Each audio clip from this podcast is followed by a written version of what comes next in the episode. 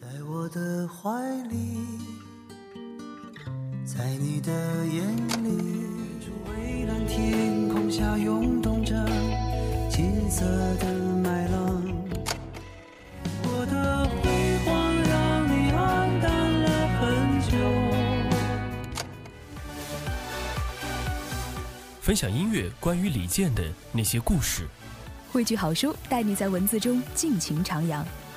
音乐爱心，温暖。欢迎收听李健李健听友会听友电台。会电台，多想你在我身旁，看命运变幻无常，体会着默默忍耐的力量。当春风掠过山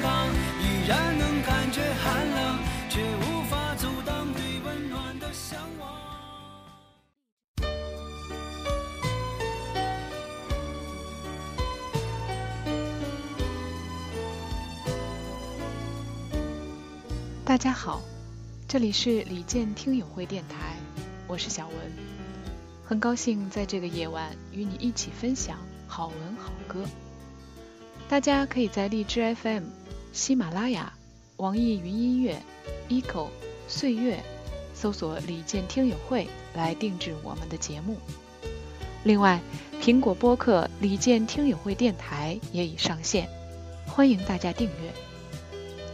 今天要和大家分享的是我本人在喜欢上李健之后写的一篇人物志，希望可以把这份美好的心情分享给同样喜欢李健的你。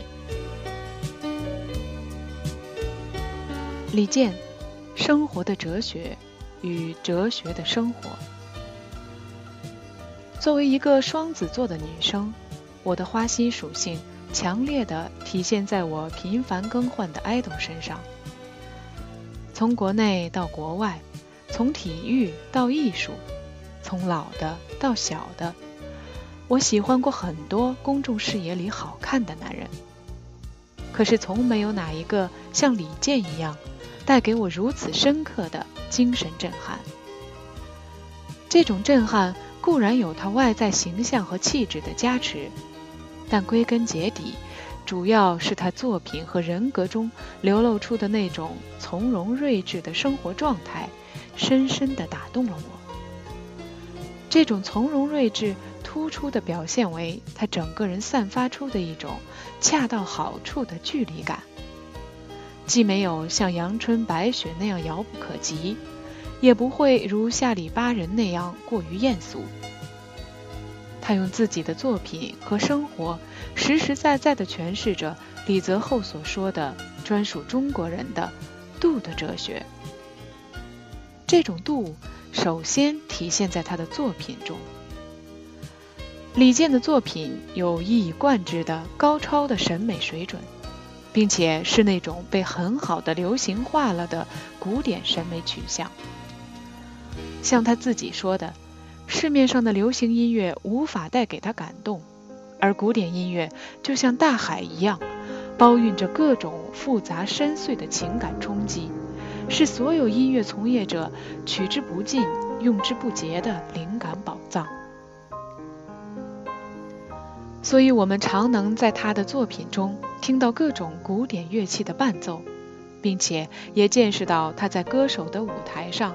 总是能恰如其分地选取一些经典的古典乐片段，辅助自己的演唱，使之和谐地参与到作品的二次创作之中。这种对古典音乐的热爱和熟练运用，使得他的作品无论在编曲、配器、旋律等各个方面，都比一般的流行音乐高出一筹，呈现出一种古希腊雕塑般的。纯洁、端正和典雅之感。更难能可贵的是，李健没有让这种古典的审美取向过分泛滥，没有一味的为了追求格调而损失音乐本身所应具备的好听这一最朴素的基本属性。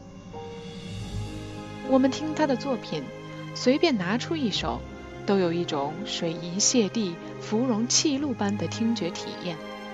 仿佛月光拂过自己的发梢，既空灵清澈，又不刻意交金。可到底什么是好听？好听是一种太过主观的感受，并没有一个统一的标准或者答案。但李健其实一直在用自己的方式回答这个问题。在演唱《十点半的地铁》这首歌时，他说：“真正的歌手应该唱出人们内心的沉默，或者是要言别人想言却无法言语的一些事情。”而在演唱《唐僧在女儿国抒怀》并望着女儿国王的眼睛时，他又说：“我更希望音乐能够去安抚人们的心灵，能够引领人们去回望那些令人心动的、心灵为之一颤的美好的瞬间。”说白了，在李健的音乐理念中，达到好听这个目的，固然要遵循一些基本的乐理准则。但更重要的是要足够动人，能够直击心灵，戳动听者的情感神经。这恰恰和“音乐”二字本源性的意义不谋而合。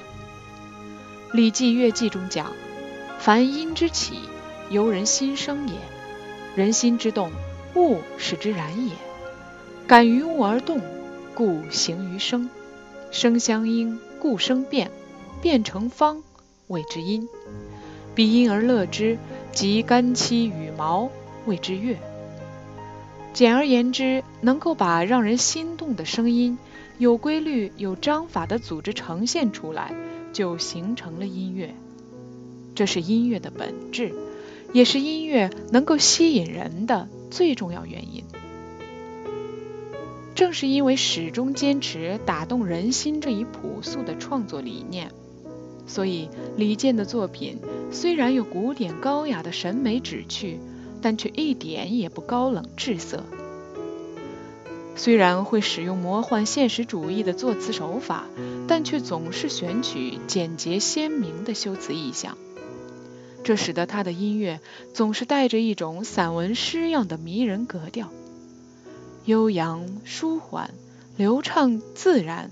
同时又鲜活、熨帖、有力而动人，因此我并不赞同人们把李健简单的标签化为民谣歌手。他的音乐作品，无论从旋律、歌词还是意境，都和现在一般意义上的民谣作品相去甚远。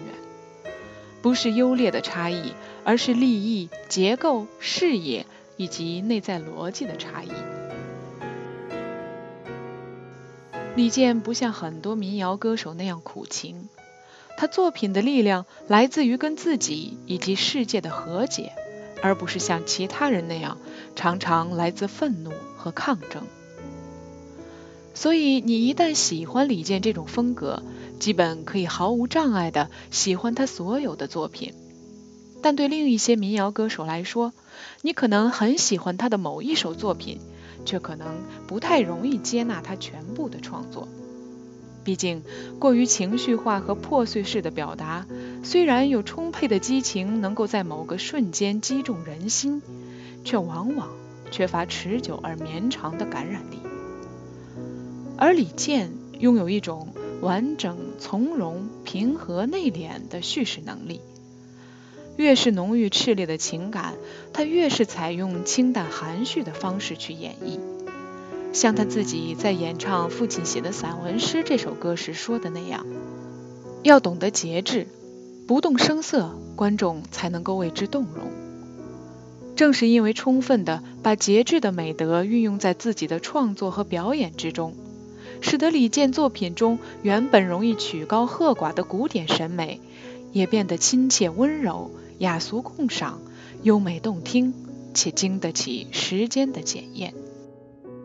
除了作品，李健对度的把握还深刻地体现在他的人格特质之中。从2015年到现在，各路媒体报刊对李健本人的赞美和颂扬不计其数，甚至超过了对他作品本身的关注。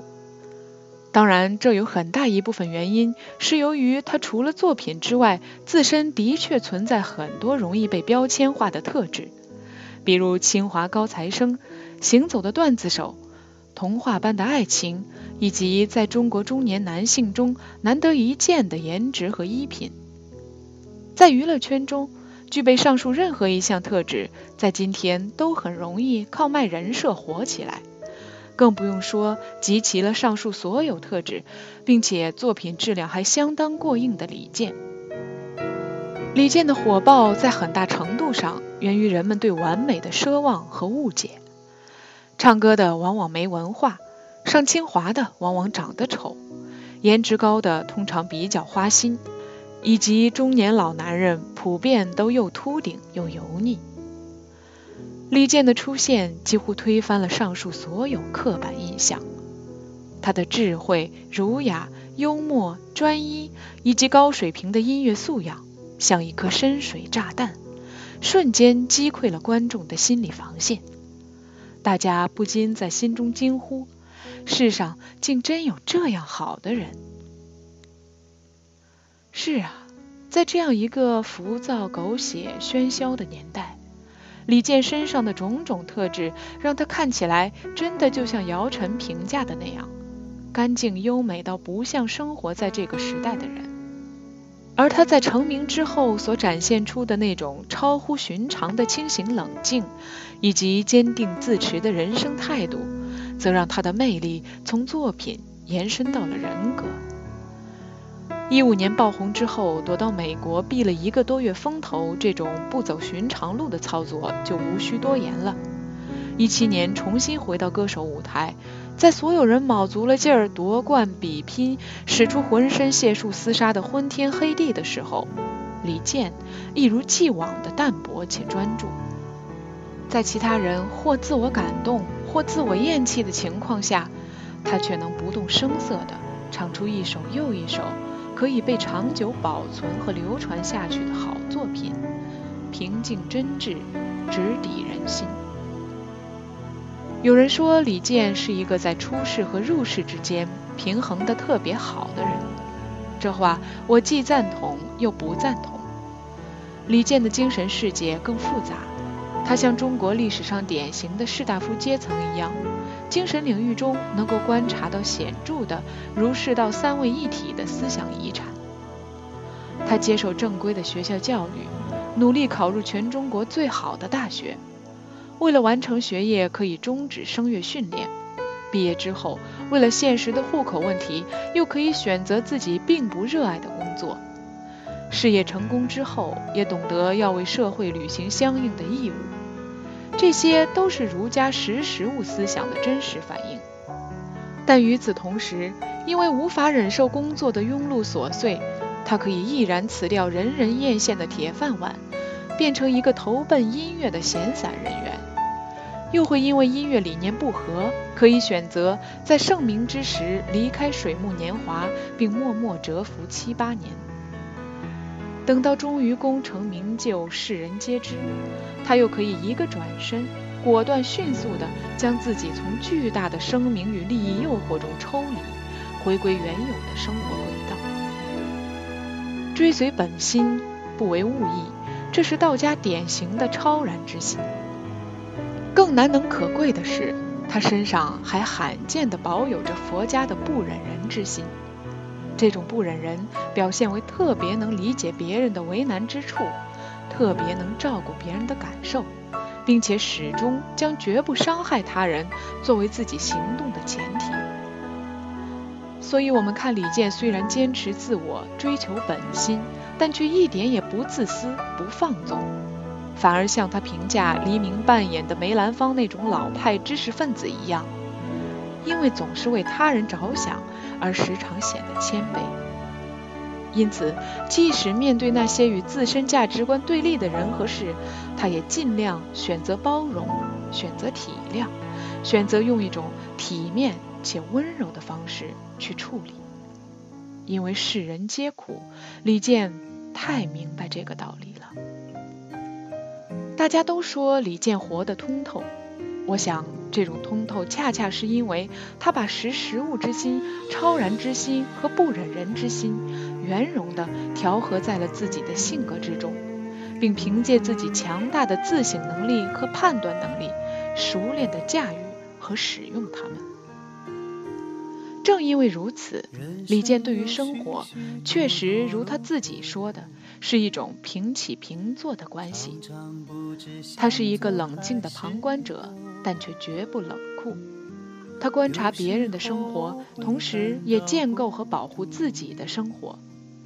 他在舞台上内敛、俊秀、克制的与生活的嘈杂保持距离。但走下舞台，又能幽默、轻松、自在地融入生活本身。我们喜欢他，羡慕他，是因为我们知道，一个人太识时务，就会变得世故；太超然物外，就会变得清高；太悲天悯人，又会变得软弱。李健的可贵之处在于，他乐而不淫，哀而不伤，知世故而不世故。看透了生活的本质，却依然热爱生活。像他自己说的：“利与不利都是别人眼里的。懂得生活了，过一种自得其乐、有滋有味的生活，就是所谓的利了。而这，恰恰是生活的哲学与哲学的生活和谐统一的理想答案。”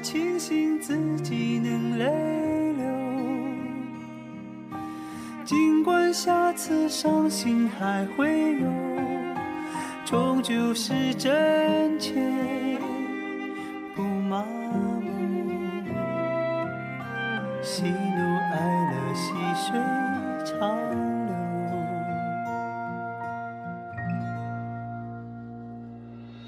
不能太强求，不能太自由，随。